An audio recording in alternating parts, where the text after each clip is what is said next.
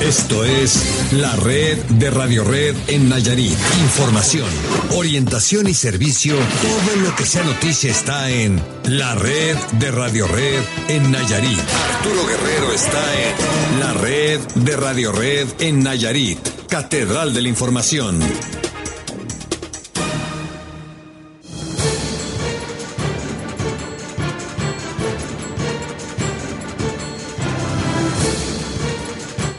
Es el tiempo de las noticias en el grupo Alica Medios. Bienvenidos a la red de Radio Red de Nayarit. Bienvenidas a través de las tres frecuencias del grupo que usted ya conoce y que sintoniza todos los días. Son la patrona de Puerto Vallarta, la patrona de Nayarit y Radio Red. Mm, todas son del cuadrante de FM y todas son del grupo Alica Medios.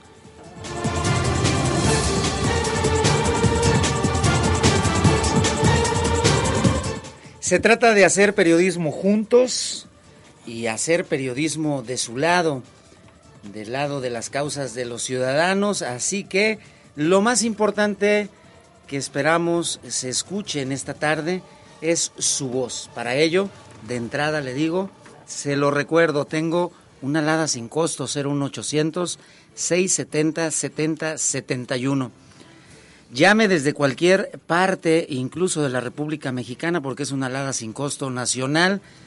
Eh, en el lugar donde usted se encuentre, la llamada gratuita, Sandra Carvajal, nuestra productora general, la contesta.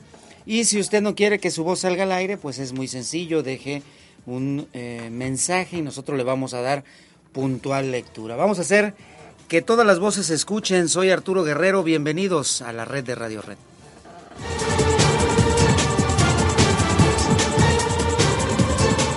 Yo soy Arturo Guerrero y tú eres Karina Cancino. Buena tarde, Karina, ¿cómo estás? Yo soy Karina Cancino. Buenas tardes, buenas tardes a toda la auditoría. Estamos listos con la información. Se ve que hay buen ánimo en esta cabina y muchas ganas de trabajar con ustedes y que nos escuche. La información que tenemos para el día de hoy, Arturo, tiene que ver con eh, trabajos que están haciendo las mujeres empresarias en Nayarit. Están promoviendo centros de atención para integrar de la informalidad a la formalidad a las empresarias y otra información. Que le vamos adelante. Muy bien, Karina, gracias. César Pérez, ¿cómo estás? Buena tarde. Muy buenas tardes. Cuando conocí a Karina Cancino, así decía en, otra estación de radio. Decía, soy periodista profesional y por eso nos reímos de aquí de nuestra compañera. Anunciaba un teléfonos. Ah, no, anunciaba un periódico, un periódico que ya no existe, por cierto, el periódico Buen Día, y bueno, pues ella lo recomendaba ese periódico. Algún día usted va a conocer aquí en la red de Radio Red esa historia de vida de Karina Cancino en sus inicios en el periodismo local. ¿Cómo es que llegó de un lugar tan lejano como las selvas chiapaneca? Venía Originalmente venías de Chiapas. ¿Y cómo llegó a Nayarit? ¿Hace cuántos años, Karina? Seis años. Seis años, ya tiene... 2008, 2007. El 19 de septiembre de 2007 llegué a Tepic, Nayarit. Bueno, a Jalisco, Nayarit, México. Muy bien. Adelante, César. Bueno, pues la información que le tenemos tiene que ver con el campo y fíjate Arturo que hoy anduvieron por aquí en la capital eh, productores de frijol que desesperados ya buscan que les paguen estos dos pesos porque pues ya el tiempo de la de la cosecha de la siembra pues ya está eh, aquí a la vuelta de la esquina ya es tiempo de preparar las tierras de comprar los fertilizantes el abono la semilla y no tienen el recurso además de que se han acercado a financiera rural por ejemplo y no han obtenido este este apoyo. También el día de hoy anduvo por aquí o anda aquí en Nayarit todavía el dirigente de los ex braceros, este grupo que ha venido pidiéndole al gobierno federal, pues les regresen un, recurso que durante los años que ellos laboraron, bueno, pues estuvieron exigiendo, estuvieron eh, aportando recursos al gobierno de Estados Unidos. Este luego lo envió a México y, bueno, pues estuvo repartiendo en los gobiernos de Vicente Fox, de Felipe Calderón, pero ahora ya no se les ha entregado. Faltan 65 mil ex braceros de recibir este apoyo todavía y bueno, pues están buscando que a ver de dónde el gobierno les va a dar estos estos recursos. Más adelante esta y más información. Muy bien, gracias. César Pérez, aquí a mi derecha está el siempre puntual Álvaro Alatorre. Buenas tardes. Buenas tardes, Arturo. Buenas tardes al auditorio, a todos los compañeros de Radio Red. Ayer Fitch Ratings emitió una calificación, un reporte de calificación para Bahía de Banderas. Vamos a conocer cómo le dejó la administración en el aspecto financiero Rafa Cervantes a su cuñado que hoy, gobierna ese municipio. Al cuñadazo, cuñadazo Gómez, que hoy es el presidente municipal de Bahía de Banderas. negativa, por cierto. Bueno, y en términos generales lo que se dice es que le dejó una administración en desastre, con muchas deudas, pero bueno, si regularmente no sucede nada con personas que no son parientes, pues aquí se confirma lo que habíamos venido diciendo. No sucederá nada extraordinario allá en Bahía de Banderas porque el, el negocio, la administración quedó entre... Se convierte en negocio muchas Exacto, entre familia.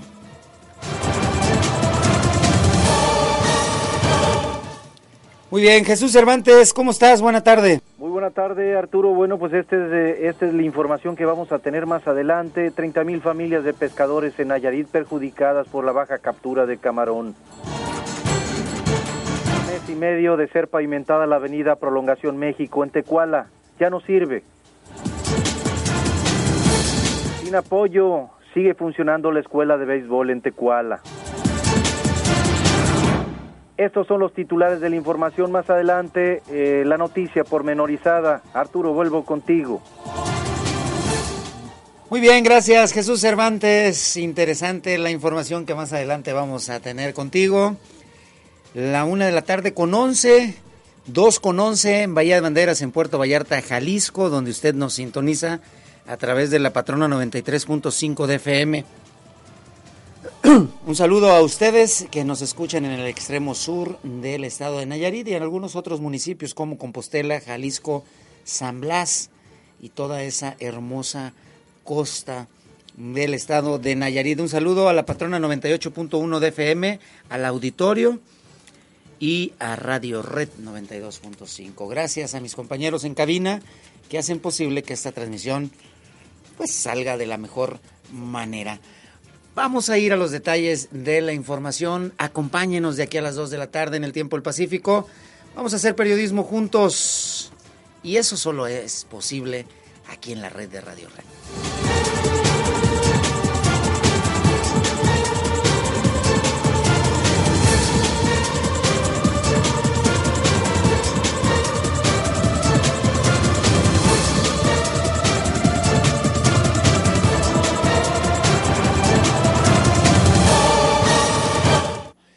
Bien, César Pérez, hablemos de productores de frijol que buscan y no encuentran por ningún lado ese apoyo de dos pesos por kilogramo, dos mil pesos por tonelada, que muy fastuosamente se les prometió, claro, en tiempo de campañas. Sí, Arturo, y fíjate que reconocen, por lo menos reconocen que sí se está entregando, pero muy a cuentagotas, muy despacito se les está dando este apoyo y bueno, pues hay muchos productores que pues están en espera de recibir este apoyo para poder comprar, ya lo decíamos, fertilizantes, abonos, semillas y todo lo que se ocupa para incluso para rastrear la tierra, para preparar la tierra, se ocupa pues el recurso para poder hacer todo esto. Eh, ellos vinieron hoy aquí al, estuvieron primero en el Congreso del Estado, luego fueron a las oficinas de Zagarpa para buscar al delegado y bueno pues exigir ya que les paguen estos, estos dos pesos. Eh, al respecto, José Isabel Torres Fernández, él es comisariado de Campo de los Limones y presidente de la organización Alejandro Gascón, que busca recursos para los, para los productores, pues señala que ya es tiempo de que se cumplan los anuncios que, oficiales de apoyo que se han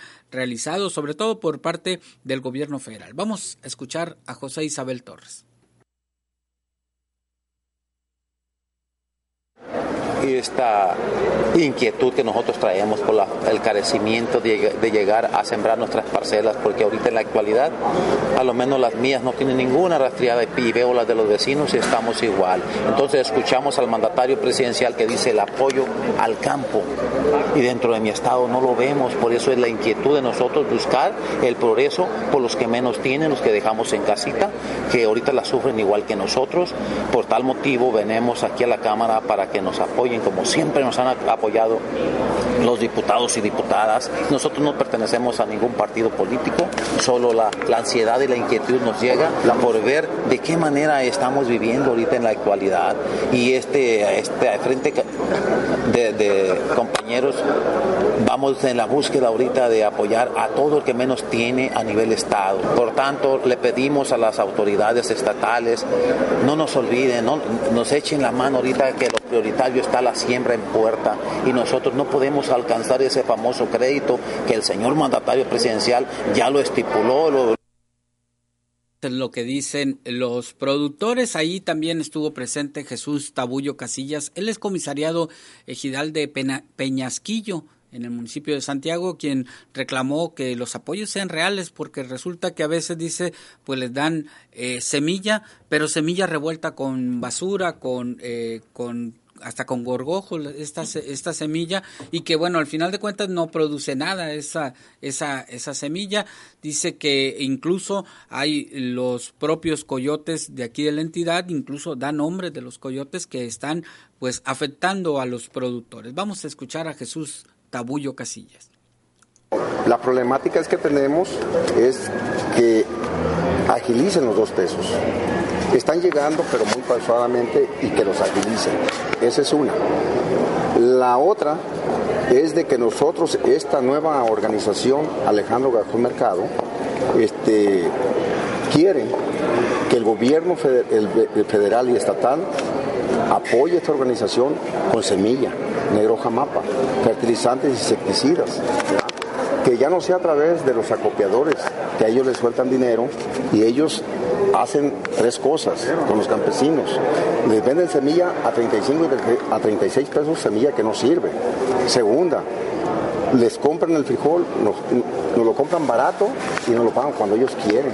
Y el negocio lo hacen redondo porque ellos son los coyotes del estado de Nayarit. ¿Quiénes son los coyotes? Pues empezando por Gumecinda, Araceli, este, Valenzuela, el, este, el Camarón, este, eh, este, eh, Heriberto Ortega, ellos son los que nos han perjudicado a los campesinos. ¿A ellos les entregan el dinero? y ah, ellos, ellos bajan los recursos a través de que como tienen sus SPR y ellos son los que nos friegan a nosotros en todo. En, todo. ¿Cuántos, productores de frijol se ven afectados por esto? Pues somos muchos. Simplemente este, este año, usted, como se darán cuenta ustedes, este, se sembró frijol claro, y pues el precio fue de 5 o 6 pesos, donde se ha tronado el campo. Los poquitos que echamos frijol negro jamapa, pues de alguna manera ese sí tuvo buen precio. Unos se vendieron de, 13 hasta los 17, 18 pesos. Pero hoy lo que queremos que el gobierno federal y estatal nos eche la mano a esta organización para los campesinos del estado de Nayarit, no nomás de aquí, del estado de Nayarit, para que recibamos esos apoyos que tenemos nosotros derecho como campesinos. Finalmente vamos a escuchar a Fernando Brahms, él es eh, Brahms Corona, él es eh, en Guadalupe Victoria, en el municipio de San Blas, quien consideró que lo que le surge pues es el recurso para poder eh, este, pues iniciar con la preparación de sus tierras, con la compra de todos los insumos que se necesitan. Aquí lo que se ocupan, lo que vamos a pedir es que fluya, que paguen, que corran más, para que pronto salga esto. Ellos nos están diciendo de que va a ser hasta como para el día 20 como tope, pues, ¿eh? el término de, de, pagar los dos pesos. Pero ahorita hay mucha desesperación entre los campesinos, mucha desesperación porque está saliendo muy al pasito completamente. Entonces nosotros venimos para hablar con Sergio Mendoza, que hablen con, con Hacienda para que le paguen definitivamente a la gente que tanta, tanta falta nos está haciendo el recurso ahorita para empezar. Andamos todos desubicados, desorientados, no tenemos crédito, estamos pasando por un grande, grave problema, pues. Eso es lo. ¿El recurso a quién se lo están entregando? Sí está fluyendo, pero muy lento. ¿A quién? Sí, está fluyendo el recurso a los campesinos, sí es verdad, pero muy al pasito. Esto es algo que no, no, no. Hay mucha inquietud con los productores, mucha inquietud. Es más, hasta se dice que, que es mentira todavía. Lo, lo, mucha gente no cree todavía porque no, no hay el avance que debe de tener. ¿Lo están partidizando? No, no tanto así, sino simplemente se me hace muy ilógico que dice acerca que a Hacienda a veces se le acaba el dinero. ¿Cómo se le va a acabar el dinero al gobierno federal para dárselo, entregárselo a los campesinos? Se me es muy ridículo eso, ilógico. Ahí va, ahí es lo que dicen los productores, Arturo. La verdad que de manera muy muy educada hasta, hasta eso vinieron, andan solicitando, andan buscando quién les dé y bueno, pues eh, acudieron, después de estar ahí en el Congreso, acudieron a las oficinas de Zagarpa, pues para ver al delegado, tenían ya una cita con él para plantearle pues su necesidad de tener ya ese recurso que entregaron y acopiaron desde hace algunos algunos meses y consideran que ya es justo tener el recurso para poder iniciar con la siembra que pues en estos días ya están listos, Arturo. Muy bien, gracias César Pérez. Vamos a otras cosas aquí en la red de Radio Red, las tiene Jesús Cervantes. Bueno, y una información que se está generando en los municipios, Arturo. Eh, aproximadamente 30 mil familias de pescadores en Nayarit eh, se declaran perjudicadas por la baja captura de camarón. Aquí parte de lo que manifiesta el expresidente de la Cooperativa Norte de Nayarit, Ignacio Herrera. Así es, estamos, este, después de, de, un año de trabajo, logramos que... Si hablamos, por ejemplo, del estado de Nayarit, estamos hablando yo creo que de unos 30 mil familias, más o menos. Y si hablamos a nivel del municipio de Tecuala, pues estamos hablando de como unos 8 mil pescadores. Y si hablamos de la cooperativa, estamos hablando como de unas, de unas mil, mil, mil personas. ¿Sí? más o menos. ¿Tendrán problemas económicos? Problemas económicos. Debido a la baja. Debido a la baja captura de camarón que tenemos esta temporada. Eh, eh, en comparación con el año pasado, ¿cómo anda la, la captura hoy? Pues el año pasado estuvo pues un poquitito mejor, pero hoy está peor todavía. Eh, lo único que ha ayudado un poquito es el precio. Tiene mucha demanda, como no hay. Entonces el precio del camarón es el que nos ha ayudado, pero muy poco, no, no, no se justifica con eso que, que estamos saliendo adelante con, con, los gastos de nuestra familia, no, no se justifica.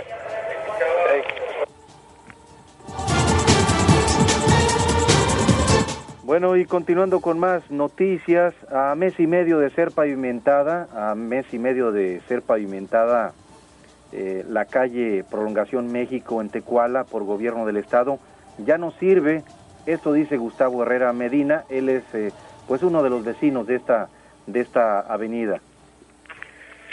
Vino aquí un arquitecto y dijo que la obra era venía por medio del gobierno del estado. Entonces este, se pusieron a trabajar. Después se considero yo que se ha de haber entregado, pero tú la estás viendo que está en pésimas condiciones. Es una capa muy delgada, yo considero que no llega ni a 4 centímetros. Y aquí en la avenida, en la avenida que es el entronque de la calle Escobe, este, Abasolo, ¿o Escobedo qué es? Abasolo. Abasolo, le digo, y México está en pésimas, pésimas condiciones. Eh, está aquí, mira, lo estás viendo que hay, aquí llovió ayer poquito y se quedó el agua y están unos pozos muy grandes, unos baches muy grandes que los carros que vienen, el que no se descompone de un valero, truena una, una, una, este, ¿cómo se llama? Eh, eh, las suspensiones. Las suspensiones, se le dice, entonces los, están muy enojados la gente que pasa con sus carros. Queremos decirle un aviso muy importante. ¿Cuánto hace que concluyó esta obra? Eh, aproximadamente hace como mes y medio, a dos meses más, no creo, pero ponle dos meses. Pero está en pésimas condiciones. Yo considero que el pueblo está molesto porque una obra cuando se hace debe quedar al 100% bien arreglada, cosa que no se ha hecho porque el, los pozos que se tienen parece que, es, de, es, de, es de carretas o, es de, es de caballos, pero es una obra que está inconclusa todavía. Y estamos molestos los ciudadanos que vivimos aquí, los carros que pasan.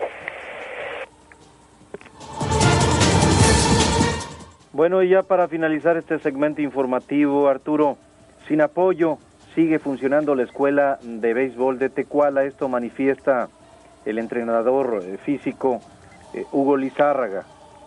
Son bastante, andan cerca de 50, desde los 5 años hasta los 15 que todavía están bajo mi responsabilidad porque pues hay estatal y hay olimpiada de 15 años y todavía me corresponde trabajar con ellos. ¿Y, es suficiente una sola persona, un solo entrenador para 50 niños? Yo creo que ni tres es suficiente, pero pues ahí le hacemos la lucha como, como podamos, ¿verdad? Y, y ha habido frutos, a pesar de que estoy solo, gracias a Dios se nos han dado las, cosas. Hace poquito tuvimos un, un cuadrangular, fue una invitación en Escuinapa, Sinaloa, nos invitó y participamos ahí y fuimos campeones en categoría de 12 y 13 años. Y yo solito ahí, como podemos, y los papás, con la ayuda de los papás, en este campeonato así fuimos, porque nada más fueron papás y su servidor los que nos apoyaron para estar allá.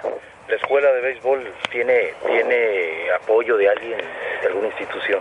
Eh, pues mira, eh, eh, el mayor apoyo que tenemos en la escuela es de la Caja Solidaria. La Caja Solidaria nos ayuda bastante y ahorita parece que por ahí el diputado, este, el doctor Ángel, creo que va a apoyar algo para los uniformes de los niños, Caja Solidaria y creo que Comisión Federal, algo así.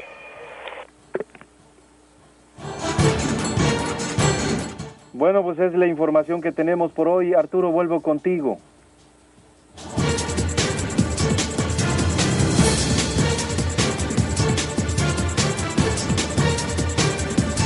Gracias a Jesús Cervantes, gracias a usted por distinguirnos con el favor de su escucha. Usted nos escucha, nosotros lo escuchamos, pero nosotros, a nosotros nos da mucho gusto escuchar a Karina Cancino. Siempre es un gusto enorme. Hombre, vas a terminar volando de aquí, Karina Cancino. Háblanos de las mujeres, de proyectos que tienen las mujeres empresarias en Nayarit. Así es, bueno, la presidenta de la Asociación de Mujeres Empresarias de Nayarit, eh, AMGE, capítulo eh, local, Teresa de Jesús Peña, informó que se está promoviendo la transición de microempresarios, sobre todo quienes trabajan a la informalidad, de construir proyectos em, empresariales formales con subsidios que bajarán desde la federación. Esto, Arturo, para reducir el impacto que tienen, pues, alguna, algunos trabajos eh, informales de los que no pagan impuestos ni dan beneficios a sus trabajadores. Vamos a escuchar qué es lo que dice al respecto.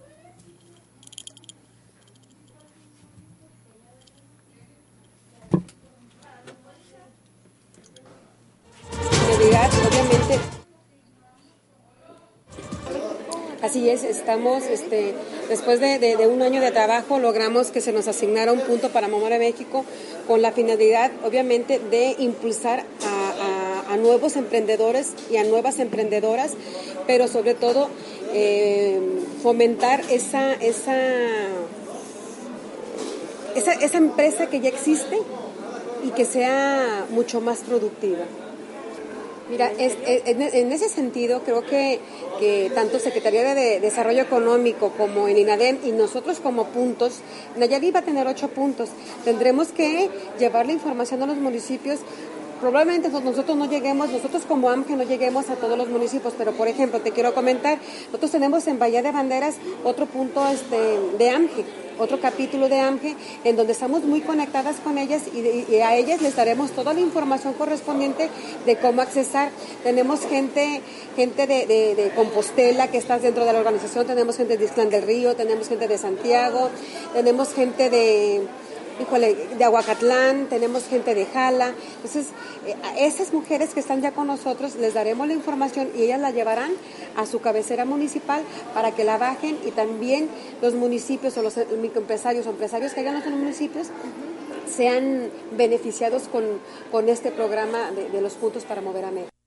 Bueno, y es que Arturo, en los municipios, eh, en los municipios nayaritas, hace falta información para que la gente que está trabajando en la informalidad, sus proyectos empresariales, pues sean admitidos de este lado de lo, eh, de lo de lo presentable ante las instituciones y puedan obtener recursos que les ayude no solo para estas cuestiones de los impuestos y de obtener proyectos, sino para mejorar incluso el, material y la tecnología con la que trabajan para pues ir teniendo mejores oportunidades de la distribución, de la presentación y de la venta de sus productos.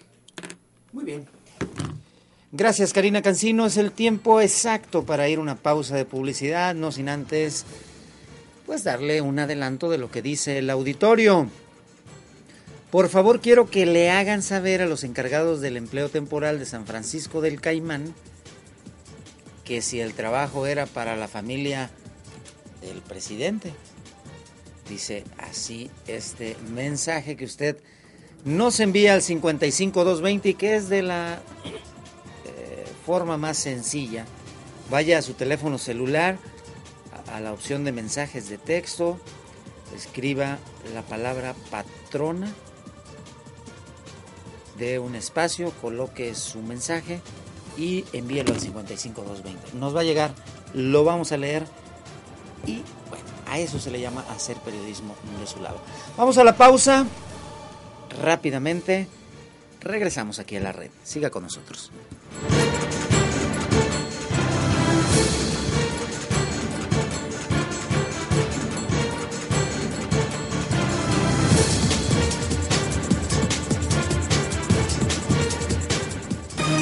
Su llamada es muy importante para nosotros. Nada sin costo. 01800-670-7071. La red de Radio Red en Nayarit. Hola, soy Andrea. Tengo 16 años como tú. ¿Te gustaría jugar y escuchar música conmigo? Tengo una amiga que también quiere verte. Hola, soy Carla. No puedo esperar para conocerte. ¿Nos vemos mañana? Las redes sociales están siendo usadas por los delincuentes que se dedican a la trata de personas. En la Cámara de Diputados estamos trabajando para prevenir y erradicar este delito. Supervisar lo que ven tus hijos es protegerlos. Cámara de Diputados, 62 segunda legislatura. La música es una forma de expresarme. Me gusta leer para tener más ideas al hacer canciones y así compartir y cambiar la forma de ver el mundo. Lo que importa está en tu cabeza. Lee 20 minutos al día. CIRT, Radio y Televisión Mexicanas. Consejo de la Comunicación, voz de las empresas. Nos comprometimos a que nuestro país estuviera mejor comunicado y estamos cumpliendo. Se concluyeron más de 1.800 kilómetros de autopistas y carreteras. Cumplido. Se construyeron terminales especializadas en los puertos de Manzanillo y Lázaro Cárdenas. Cumplido. Se inició la construcción del tren de pasajeros México-Toluca. Cumplido. Y se desarrollan el tren ligero de Guadalajara y el tren de alta velocidad México-Querétaro. Nos comprometimos a mover a México y estamos cumpliendo. Mover a México, Gobierno de la República. En Celular Más Distribuidor Autorizado Telcel, contrata un plan tablet por solo 299 pesos al mes. Obtienes un gigabyte de internet mensual. Tablet Alcatel T70 con cámara de 2 megapíxeles, una pantalla de 7 pulgadas. Más información en Guanajuato número 85 y en Morelos 173 frente al mercado en Tecuala y Veracruz número 14 en Acaponeta. Celular Más Distribuidor Autorizado Telcel, válido al primero de octubre. ¿Recuerdan cuando empezamos nuestros negocios? Pero con el crédito de Compartamos Banco, todo ha mejorado. Pudimos surtirnos mejor. Con mi crédito adicional, yo mejoré mi casa. Yo hasta un seguro de vida tengo. En Compartamos Banco, además de crédito para tu negocio, te damos más. Llama 01800 229 mil. Compartamos Banco está de mi lado. Gracias a todos los actores políticos que participaron en este proceso electoral, por darle certeza, legalidad y transparencia a este ejercicio democrático. Gracias por hacer posible que los nayaritas viviéramos una fiesta cívica histórica el pasado 6 de julio. Gracias, porque al elegir con su voto, hicieron valer su voz, fortaleciendo la democracia. Gracias. Instituto Estatal Electoral de Nayarit.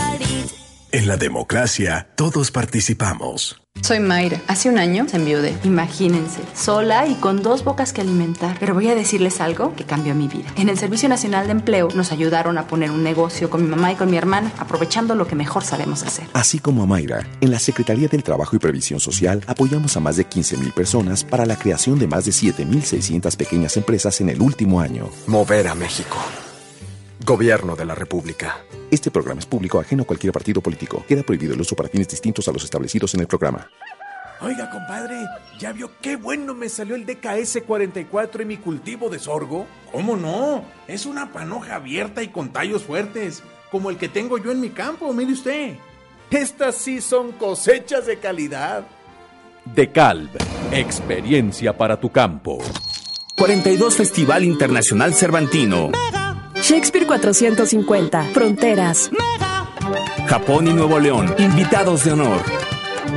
Solo en el Cervantino 3.762 artistas de 40 países. Del 8 al 26 de octubre disfruta más de 600 eventos en Guanajuato y sigue nuestras transmisiones. Visita festivalcervantino.gov.mx. Conaculta, Secretaría de Educación Pública, Gobierno de la República. Su llamada es muy importante para nosotros. Nada sin costo. 01800 670 7071. La red de Radio Red en Nayarit.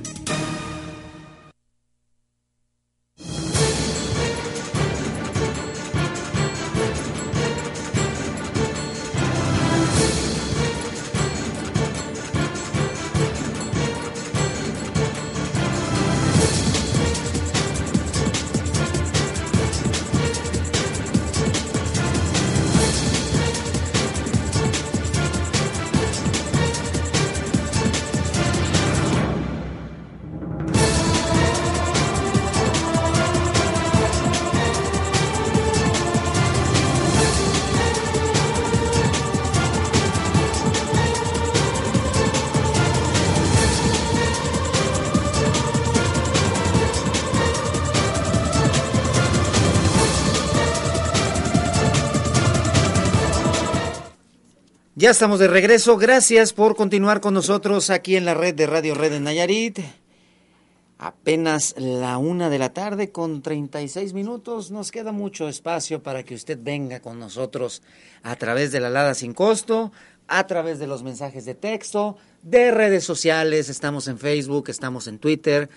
Muchos caminos son lo que los que la traen y lo traen con nosotros aquí a la red de Radio Red de Nayarit.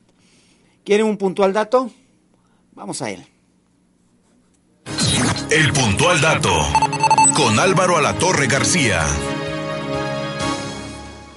Álvaro Alatorre, ¿cómo estás, amigo?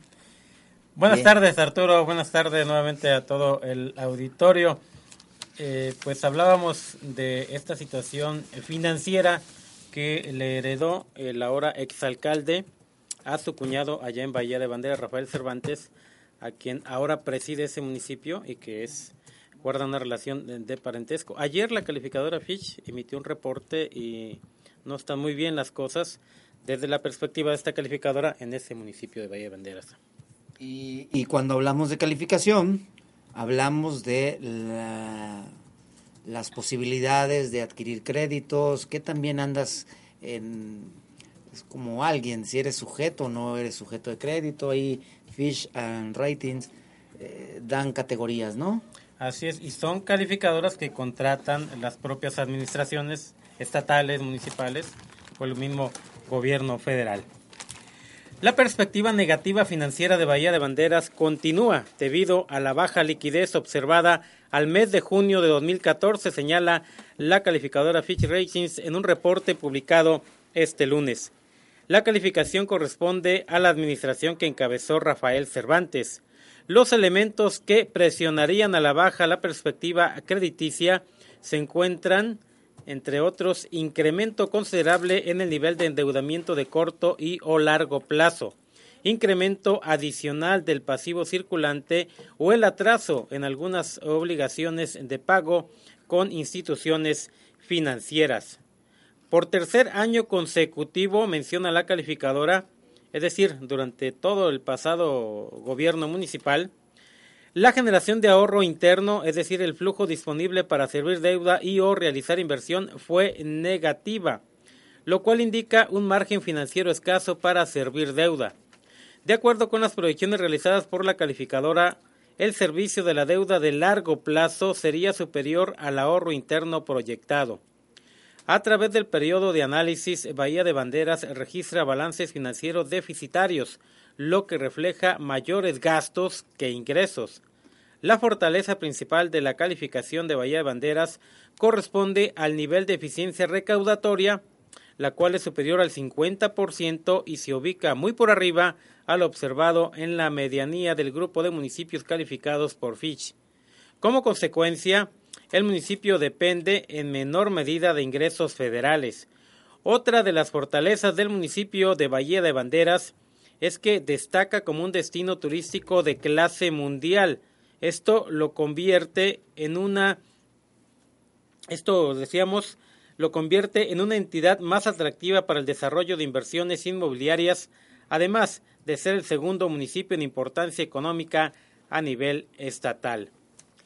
Al 31 de julio de 2014, el municipio registró un saldo de deuda directa total de 267 millones de pesos, producto de dos créditos de largo plazo contratados con Bansi y HSBC con plazo de vencimiento hasta el 2033 y 2021 respectivamente.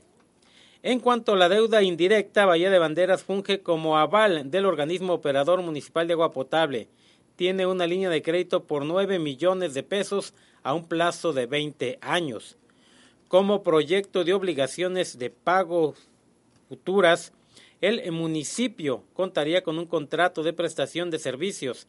Este dotará de nuevas luminarias y proveerá el mantenimiento de las mismas por un plazo de 25 años. El monto contratado sería por 139 millones de pesos pues son más eh, los asuntos, los eh, señalamientos negativos que positivos que hace en este reporte Fitch Rating respecto del municipio de Bahía de Banderas.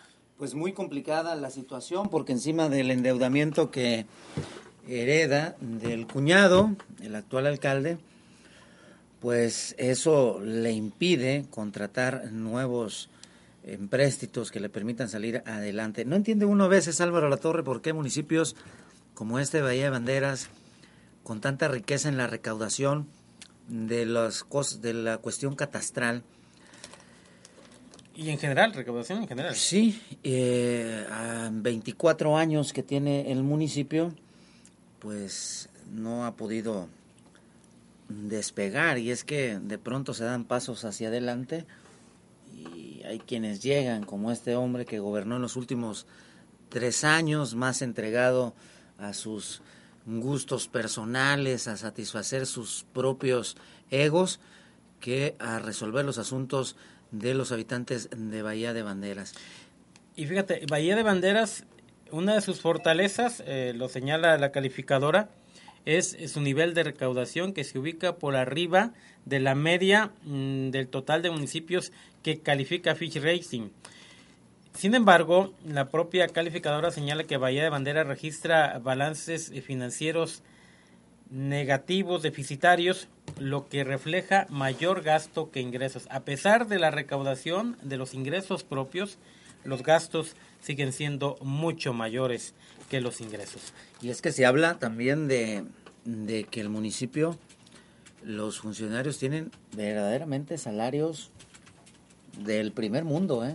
Se creyeron el tema de que estando en, la, en uno de los paraísos turísticos de México y del mundo, pues del otro lado de la carretera, la, la margen izquierda, pues podían ganar esos salarios. Ganan en verdad demasiado y, y bueno, se requiere pues más que ganas y más que políticos y más que discursos para sacar adelante municipios.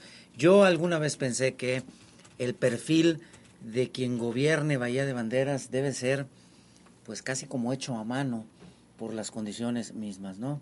No puede gobernar o no debiera gobernar pues quien no tiene una visión integral de Bahía de Banderas.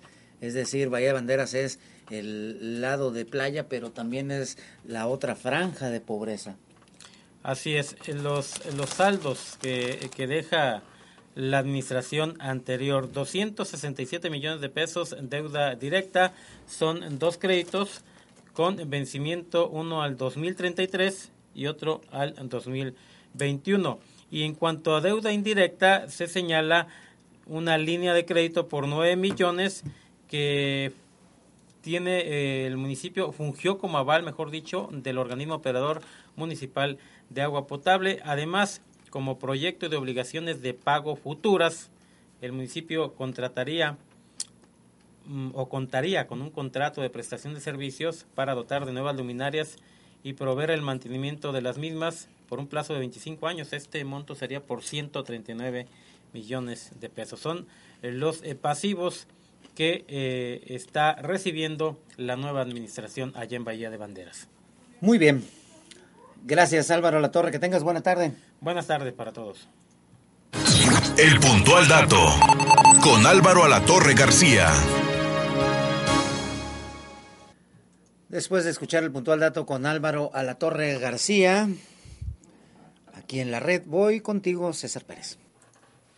Así es, Arturo, y ya le adelantábamos al inicio de este espacio de noticias lo que tiene que ver con los ex braceros, el recurso este que muchos de, de, estas personas que durante eh, los años 40 y 50 y parte de los 60 del siglo pasado, bueno, pues estuvieron en Estados Unidos laborando y bueno, pues les descontaban una parte de su, de su salario para este fondo de retiro. Finalmente, bueno, pues se les regresa, se regresan a su país y el fondo de retiro, pues se lo empiezan a dar ya hasta hace apenas una, una década más o menos eh, se empezó a repartir este recurso y bueno pues eh, ha venido una serie de reclamos no a todos se los han entregado todavía faltan casi 50 mil eh, ex braceros de recibir este apoyo y es lo que vienen luchando. Hoy estuvo aquí en Nayarit el dirigente binacional de los ex braceros, Ventura Gutiérrez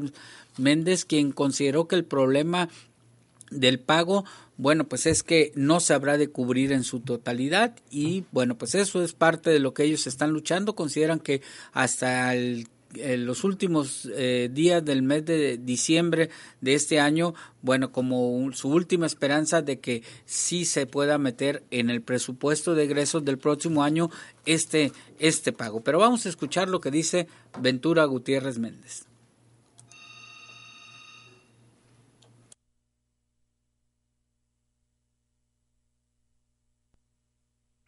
No, este, nunca se va a resolver el problema de los 64, este, porque dos 2 millones de los 2.5 millones este, no se han arrimado en esos últimos 16 años a nuestra lucha y no se van a arrimar porque en la mayoría de los casos perdieron sus documentos, pero de, de los que sí se han arrimado a las tres mesas receptoras, a un cuarto de millón logró la hoja de pago, ya le pagaron a 190 mil, pero este, quedan 42 mil personas con su hoja de pago desde hace 5 o 8 años. Se requieren 1.523 millones de pesos para ponerle punto final a este asunto y nuestro compromiso es estar hasta el final y posiblemente sea el 15 de diciembre ah, porque si no ha destinado un solo peso en el 2012, 13 y propone nada para el próximo año, quizás no destine un solo peso ah, antes de que se vaya en el 2018 este,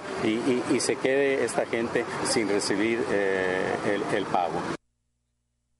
Asimismo señala que insistirán que se les realice el pago a estos ex braceros porque bueno, con ellos eh, aportaron, considera mucho, no nada más para México y Estados Unidos, mucho para toda Latinoamérica. Vamos a escucharlo. Este, estimamos este, de que existen ah, como unos 50, ah, 60 mil, ¿verdad? Ah, que sí tienen papeles o, no los tienen, pero no pierden el interés en otra mesa receptora para ver si se les otorga la, hoja de pago.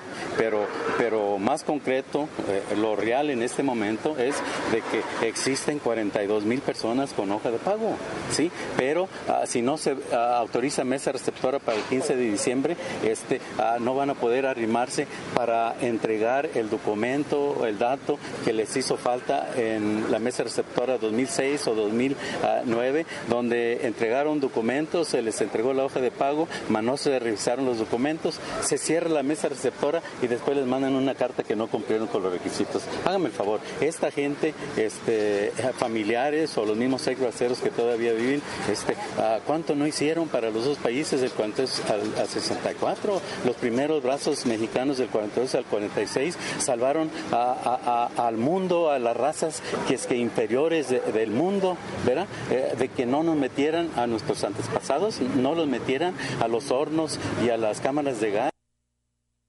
Está Arturo esto reclamo esta lucha que han venido eh, encabezando los ex braceros. Eh, este dirigente de ex braceros nos contaba que pues viene haciendo un recorrido desde su natal Michoacán eh, se paró aquí en Nayarit va mañana estará en Culiacán Posteriormente irá hacia el norte, hacia los, el, estado de Sonora, con los indios yaquis que también están reclamando que no les quiten sus tierras y culminará este recorrido en Hermosillo, en, en un campamento que van a poner ahí en la penal de esta, de, de esta ciudad, donde, bueno, pues intentará o buscará defender a el doctor Mireles, este eh, de las autodefensas de Michoacán, se está involucrado también en estas situaciones, todo un recorrido que vienen haciendo Arturo. Muy bien, gracias César Pérez. Vamos a ir con otras cosas que tienen que ver con medio ambiente, con un relleno sanitario que pues eh, será instalado en el municipio del Nayar. Karina Así es, Arturo. Bueno, se han eh, destinado más de 30 millones de pesos para que se activen algunos rellenos sanitarios en la entidad. En esta semana va a iniciar la construcción de relleno sanitario allá en la Sierra del Nayar. Así lo dio a conocer el secretario del Medio Ambiente Nayarit, Adán Casarribas, quien también mencionó que en este año, Arturo, se van a gestionar vehículos recolectores de basura, pero para algunos municipios nada más. Vamos a escuchar. En dos, tres semanas se estará iniciando la construcción de uno nuevo en el Nayá, donde el, la aportación este, con recursos combinados de la federación y el Estado. Este, es una inversión de 6 millones de pesos. Eh, se les va a depositar alrededor de 5 millones 400 y una aportación de, de 600 mil pesos del municipio. Aproximadamente, porque bueno, ya en los concursos eh, a veces se cotiza menos, se cotiza un poco más, pero es un aproximado de la inversión que se estará dando en, esta, en este municipio que bueno, cerca de 30 millones de pesos estará entregando a algunos rellenos sanitarios como el de Tuspan, al de este al, de Santa María del Oro y al de Compostela, equipo maquinaria para el tratamiento pues de la, de la basura y, que se lleve a cabo bueno pues con, con todas las normas y los requerimientos para que pueda operar perfectamente un relleno sanitario. Hay una nueva propuesta para el próximo año para eh, una gestión que se va a hacer en la Ciudad de México para conseguir camiones de la basura y hacer, hacer donar a algunos municipios para que bueno no haya el pretexto de que no cuentan con el equipo necesario, ¿no? Bueno, pues ahí está la información, Arturo, acerca de este asunto de conseguir camiones para la basura para algunos municipios. Para algunos, no han dicho para cuáles, ¿no? No, pero seguramente serán los que presenten pues mejores proyectos y tengan de verdad la necesidad de recolectar su basura. Bueno, que así sea, ¿no? Una de la tarde, 52 minutos. Nos quedan 8 minutos largos para que usted se comunique con nosotros a través de los mensajes de texto y a través de las redes sociales. Voy a hacer un breve anuncio que tiene que ver con nuestra pues ya conocida incursión en el Rey de los Deportes como estación. Vamos a estamos pues finiquitando algunas cosas para hacer posible la transmisión de los partidos de la Liga del Béisbol del Noroeste, de los equipos de Cachorros de Acaponeta y el equipo de Tecuala, al que no le pongo nombre porque no sé si van a ser, fueron los Bravos y luego, y luego fueron los Broncos y luego fueron los de Yucatán, no recuerdo cuál, eh, los Leones. ¿Negros? No, leones no más. Leones de Yucatán. Bueno, en la temporada pasada. Vamos a transmitir desde el Santo Ramos Contreras y desde el Estadio Municipal mm, mm, Martín M. Saiza. Ese es el estadio de, de. Si me equivoco, disculpe. Pero vamos a transmitir el béisbol. Estamos ya aquí todo el equipo. Eh, Saúl, Jorge, eh, todos, todos, todos, eh, pues haciendo lo necesario para llevar hasta su casa, hasta su negocio, la transmisión del béisbol. Y aprovecho, en consecuencia, para decirle a nuestros patrocinadores, a quienes lo han sido en los últimos años, pues que vengan con nosotros. El, el béisbol les da a ustedes la oportunidad de llegar a un importante número de escuchas. Su negocio se podrá eh, oír a través en la transmisión del béisbol y eso seguramente hará que sus ventas se incrementen. Vamos a estar en los dos estadios, en el de Acaponeta y en el de Tecuala. Ya empieza la liga el próximo 18 de octubre.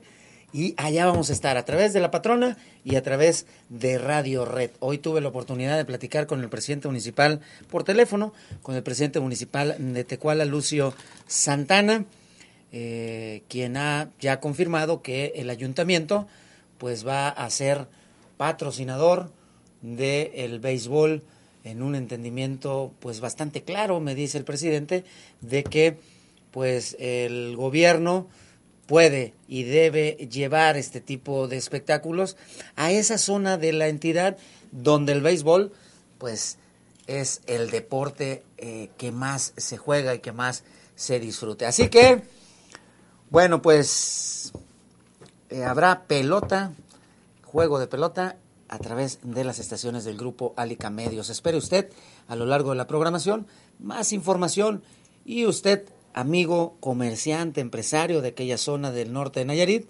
usted ya tiene su lugar aquí con nosotros. De una y de cualquier manera nos vamos a poder arreglar. Lo que queremos es muchos patrocinadores y queremos que haya muchos clientes para usted.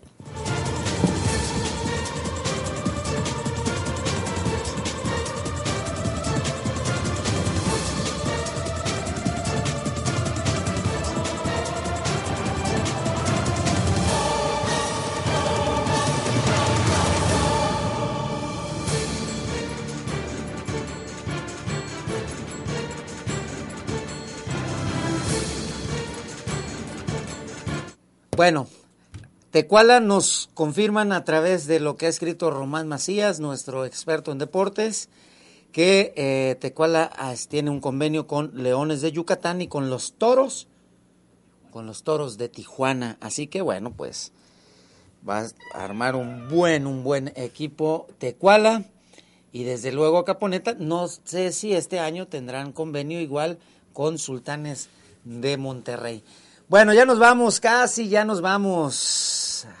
Pero antes, antes de que sea la hora, Karina Cancino, vamos a cerrar contigo. Así es. Bueno, Arturo, tiene que ver con la información que nos dio a conocer un creador Nayarita, quien va a presentar o va a representar a Nayarit en el Festival Internacional de Morelia, uno de los más importantes en el país en estos asuntos del cine. Y es que han creado un documental, Arturo, que durante cuatro años se fabricó en la Sierra de Nayarit y en Viricuta, allá en San Luis Potosí, para explicar el mundo indígena, cómo ven desde la parte espiritual la concepción del mundo y sobre todo de los terrenos sagrados o los sitios sagrados que tiene Nayarit. Esto a partir de la, del anuncio que se hiciera o del movimiento que se, se hizo para defender lo que ellos eh, han considerado es un lugar sagrado allá en la sierra donde se prevé la construcción de la presa Las Cruces. Señala que pues la intención de crear este documental no es de politizar el tema, sino de que las etnias, sobre todo mestizas, conozcamos acerca de la problemática que se vive allá en la sierra y de cómo ven los indígenas estos asuntos. Dice que los indígenas han expresado que nosotros eh, siempre tenemos proyectos que queremos beneficiarnos con luz, con energía, con algunas otras cuestiones que nos facilitan la vida de mestizos sin pensar en cómo afectamos a la vida de los indígenas allá arriba. Vamos a escuchar qué es lo que dice al respecto eh, eh, Osiris Ponce, quien es eh, uno de los directores de este documental que se va a presentar del 20 al 25 allá en Morelia y pues a lo mejor en Tepic en próximos en próximas fechas. Yo creo que aquí lo interesante es, a mí lo que me sorprendía mucho es su sistema. Su sistema es muy diferente al de nosotros, es un sistema muy, o sea, lo, se define como comunal, pero creo que va más allá, o sea, hay roles entre los mismos ancianos, entre los mismos jóvenes y los líderes, ¿no? Eso me sorprendió mucho.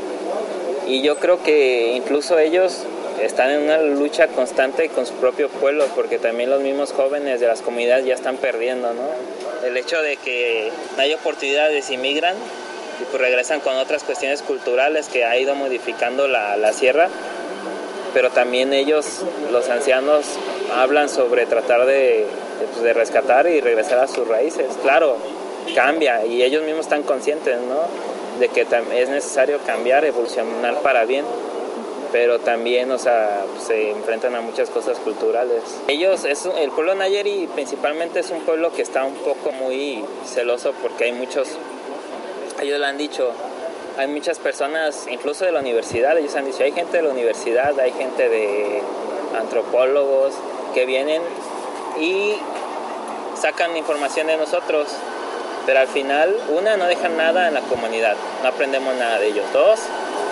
esa información es, la utilizan para chingarnos, así textual. Entonces, ¿ustedes qué quieren? Entonces, Bueno, ¿ustedes qué quieren? Fue lo que le preguntaron al equipo de producción que estaba trabajando con ellos y Arturo, a cambio les enseñaron a utilizar herramientas como el GPS para que puedan geolocalizar cuáles son sus sitios sagrados y en el momento de hacer la defensa ante las autoridades formales, pues les puedan explicar dónde están, de qué se tratan y sobre todo por qué es importante mantenerlas. Arturo, la información. Muy bien, Karina Cancino. Arturo Guerrero. Vamos a tener representantes en ese festival de cine en Morelia.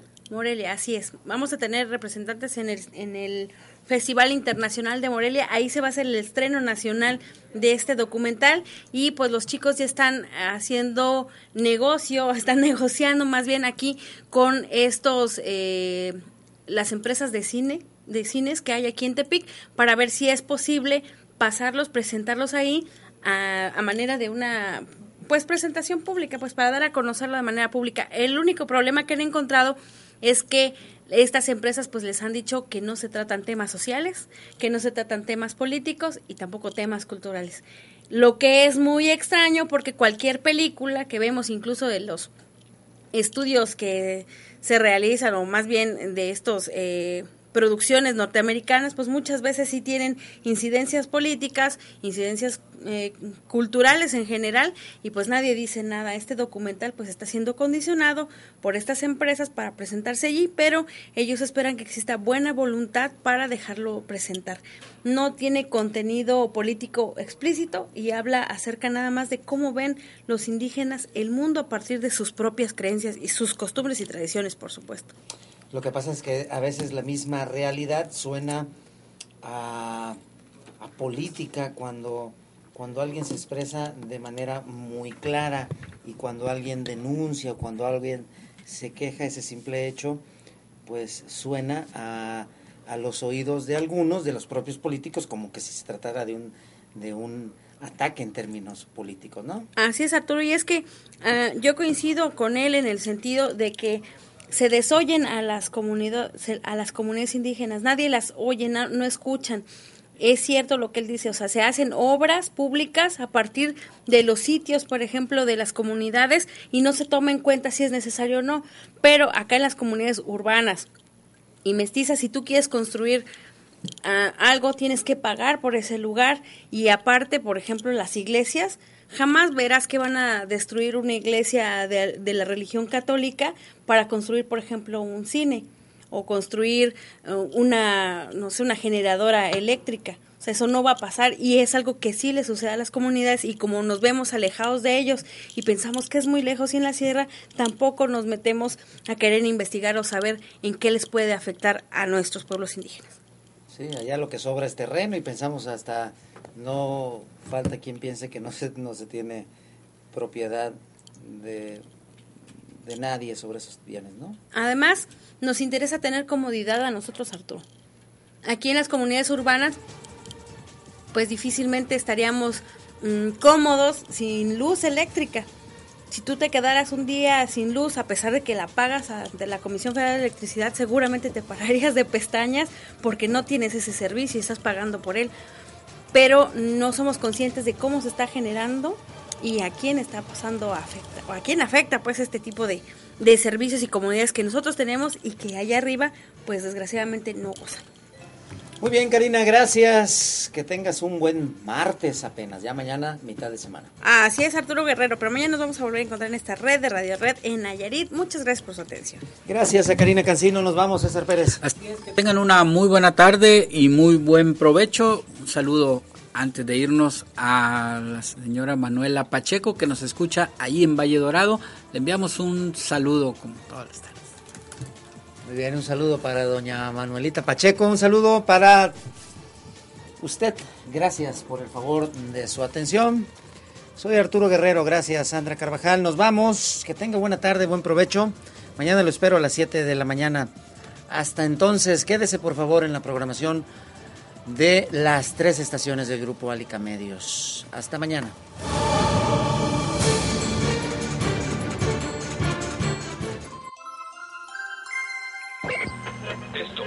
Esto fue la red de Radio Red en Nayarit, Catedral de la Información desde hace más de 35 años en México. Y el servicio informativo más completo en Nayarit. Las voces más conocidas, experimentadas y confiables de la radio. La red de Radio Red en Nayarit, Catedral de la Información.